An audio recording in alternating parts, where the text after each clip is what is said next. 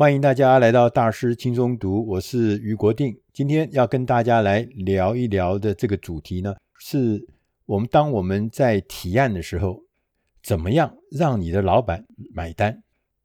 这本书为什么会吸引我们的注意呢？是因为这本书的作者强·斯普尔斯特拉，他是一个很独特的人，他是美国职业运动活动里面的重要的经营者，他曾经。做过水牛城勇士队的副总裁，他曾经做过波特兰拓荒者的总经理，他曾经做过丹佛金砖队的总裁，他也做过 New Jersey 的篮网队的总裁。所以呢，这看起来他的经历呢是非常非常的深厚的，在这个职业运动里面。这个领域里面，大家都知道，因为是职业杯嘛，所以说他们的竞争非常非常的激烈，而且进步呢日新月异呢，是非常非常的快速。在这个行业里面，如何让你的点子被老板买单，这是非常重要的。所以这本书的作者他自己就是个中高手，所以他写了这本书，他的英文名字叫《Get Your Ideas Approved》，我们中文翻译成《超狂提案四步骤》。如何让老板抗拒不了你的疯狂点子？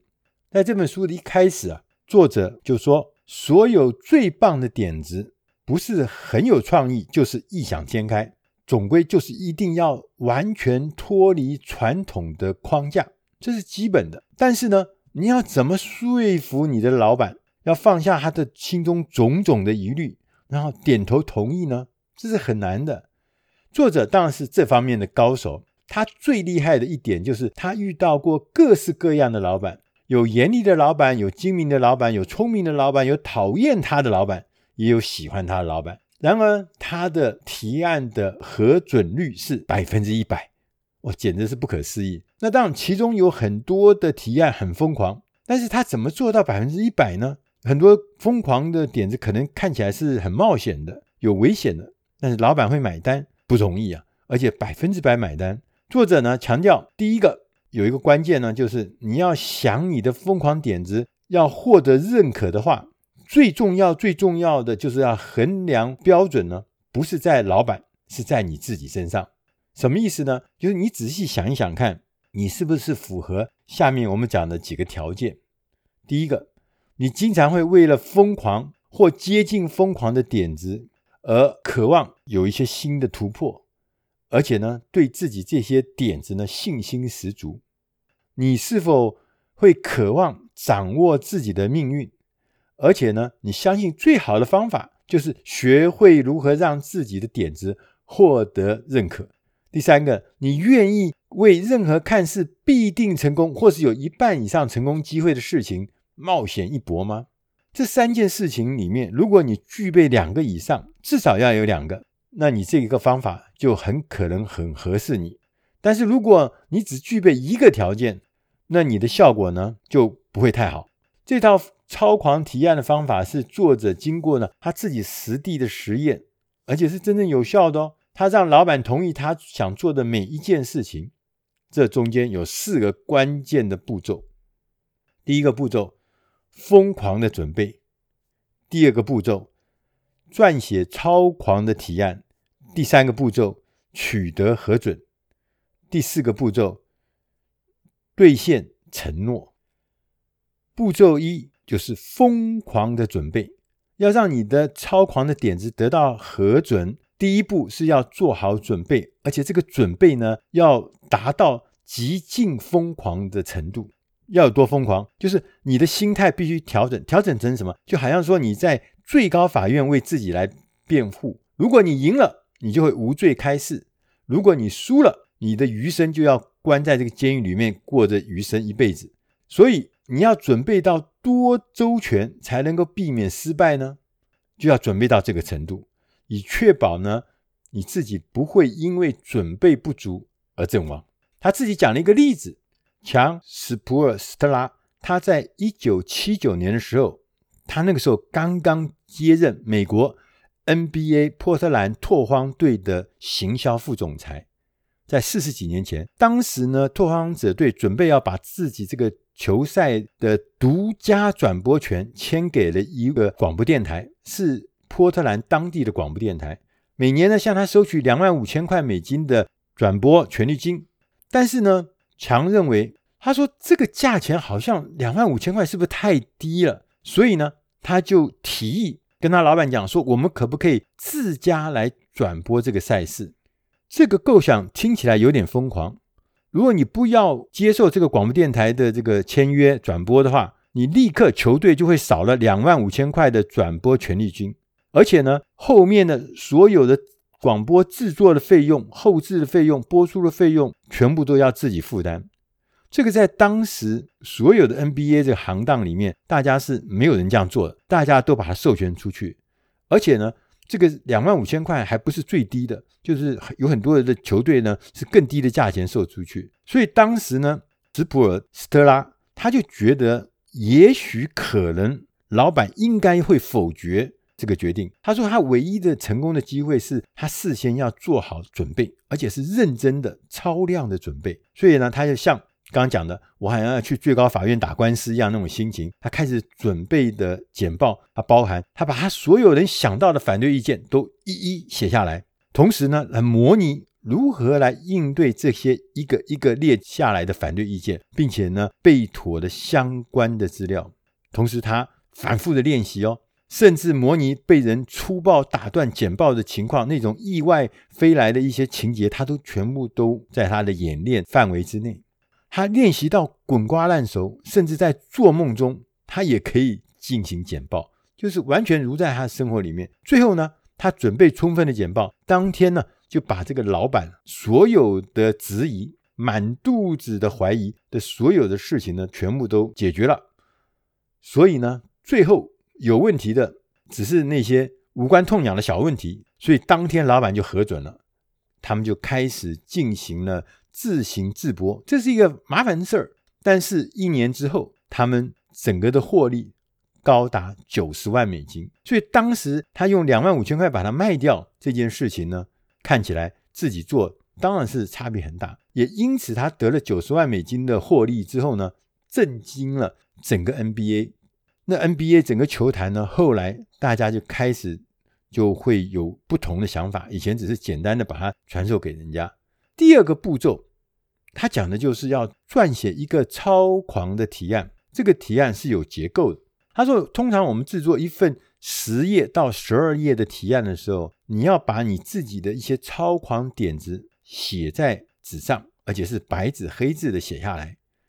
它的关键是不要让你的老板在你简报、在你口头简报的时候阅读到这份摘要。你应该在简报结束之后。再给他看这份书面提案，这跟我们很多人都不一样。就是我们一开会的时候要简报的时候，就先把这个摘要就发给大家了。他说：“千万不要，不要让老板有决策的人在简报的过程中边听边看，这会让他分神的。”那这个简报需要涵盖五个关键的部分。第一个是引言，大概做一页到两页。引言的关键是要告诉大家真实。的市场的状况，你要真实的描述市场和你组织的现况。譬如说，刚刚我们讲的这个拓荒者队当时呢，把这个广播电台独家的转播权呢，用两万五千块钱卖出去。所以呢，公司当时的真实的状况就是，我们可以收到两万五千块，这是市场的状况。但是这个价格呢，在 NBA 是排名第三的，还不错。但是呢，他特别提醒，但是目前 NBA 是没有任何球队自己在自制转播节目的，所以现在让听简报的人明白现场实际的市场的状态。第二个是构想，也是一到二页，要简单的扼要的叙述你的超狂点子，不要添油加醋，因为会节外生枝，就是简单扼要的说明白。啊，说我们现在有一个机会。要自制这个广播的转播，这样做可能可以让我们的转播的收入大幅度的提高。由于我们的转播节目呢，能够提高电台的收听率，所以呢，电台也同意不要再付电台任何的费用来购买时段。对，因为你播出是要买时段的嘛，哈。他说，因为这个收听率很高，所以电台也愿意免费的提供给你。所以这是构想之一。第二个，销售比赛的实况转播的时候呢，赛前跟赛后的节目的广播时段呢，大概可以获利，应该可以超过十万块美金，所以比那两万五千块要好。所以他也告诉你，你我这个点子里面就是说我从钱从哪里来，就是我来比赛实况转播的时候的赛前赛后不有广告吗？我就卖广告。那接着第三个部分是叫论述，说明为什么这个疯狂的点子应该要获得老板们的采用，他的理由是什么？那我们再回到刚刚那个棒球队广播这个 case，他说借由转播自制啊，我们可以进行很多优化的活动，譬如说我们在销售电台赞助广告的时候，你赞助我广告，你是我重要的客户，所以呢，我可以免费的给你贵宾的。门票，我还给你球场的特别保留的贵宾的停车位，为每个客户规划出他喜欢的推广活动。所以每个客户啊，也可以规划他自己喜欢的推广活动，可能是有多的票，有停车位，有特别的 VIP 座位。所以每卖出一个电台广告，就可以呢打平这所有的开销，相当于呢两万五千块的权利金。所以呢，额外的卖出的就会变成我的利润，变成我们的获利，而且我不需要跟电台拆分。所以他就让这个广播这件事情跟他的现场的打球的球赛，还有现场的一些设备，就结合在一起一个系列的服务。这服务对很多的客户来讲，他需要，他也愿意付这钱，因为他不只是可以在现场看到球，他说不定还可以拿这些赠送的票、赠送的 VIP 做其他。他的一些服务，所以这延伸的价值就跑出来。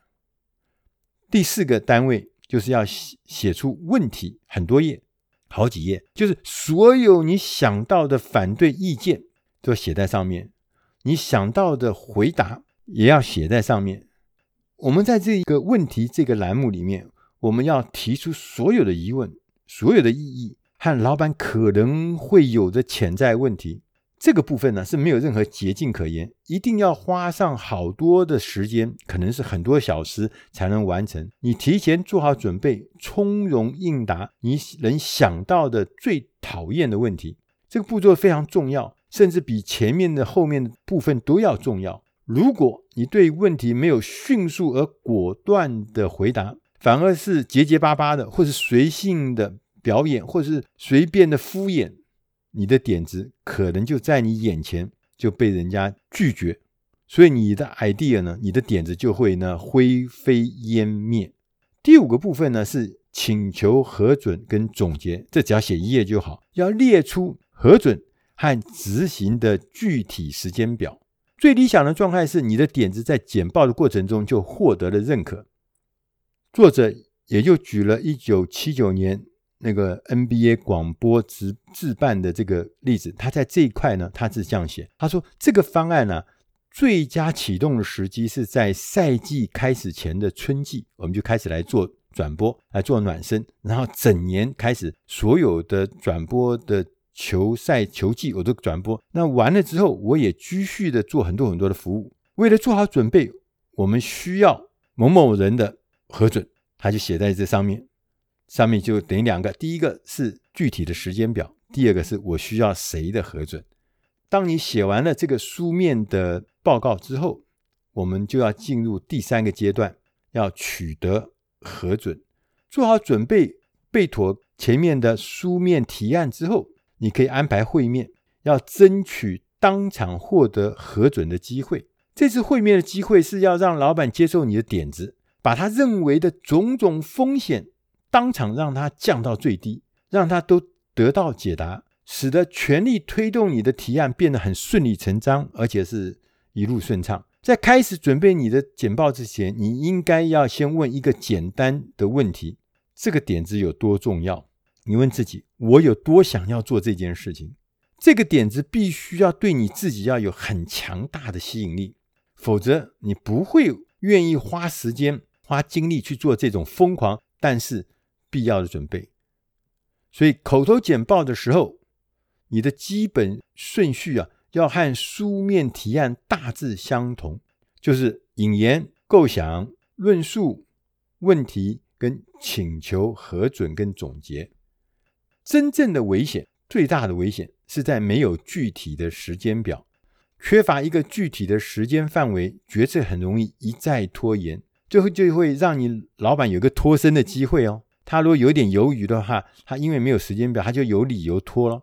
一拖的话，这事情就复杂了，可能就会炸锅了，可能就会失败了。所以，如果老板说我需要一天的时间，先考虑一下，这个时候，作者建议我们说，你可以回答他，你希望有一天的时间把这个提案的优点、缺点再好好的想过一遍。但是此时此刻，你认为你比较倾向的怎么做？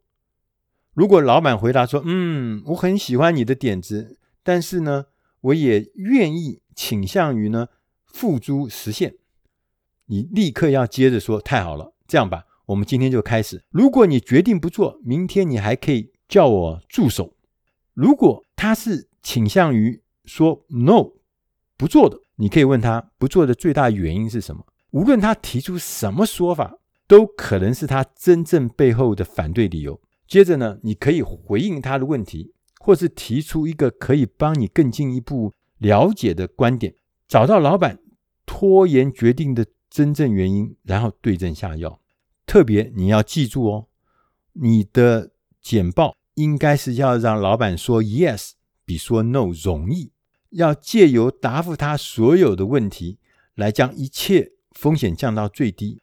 让开始着手执行这个提案变得很自然、很顺理成章，这就是这套超狂提案方法主要的核心的目的。但是你必须要注意，如果在你准备提案的过程中，你发现自己的点子是有严重的缺陷的时候，尽管你已经尝试了各式各样的替代方案，仍然找不到好的解决方法，在这种情况之下，你必须忍痛。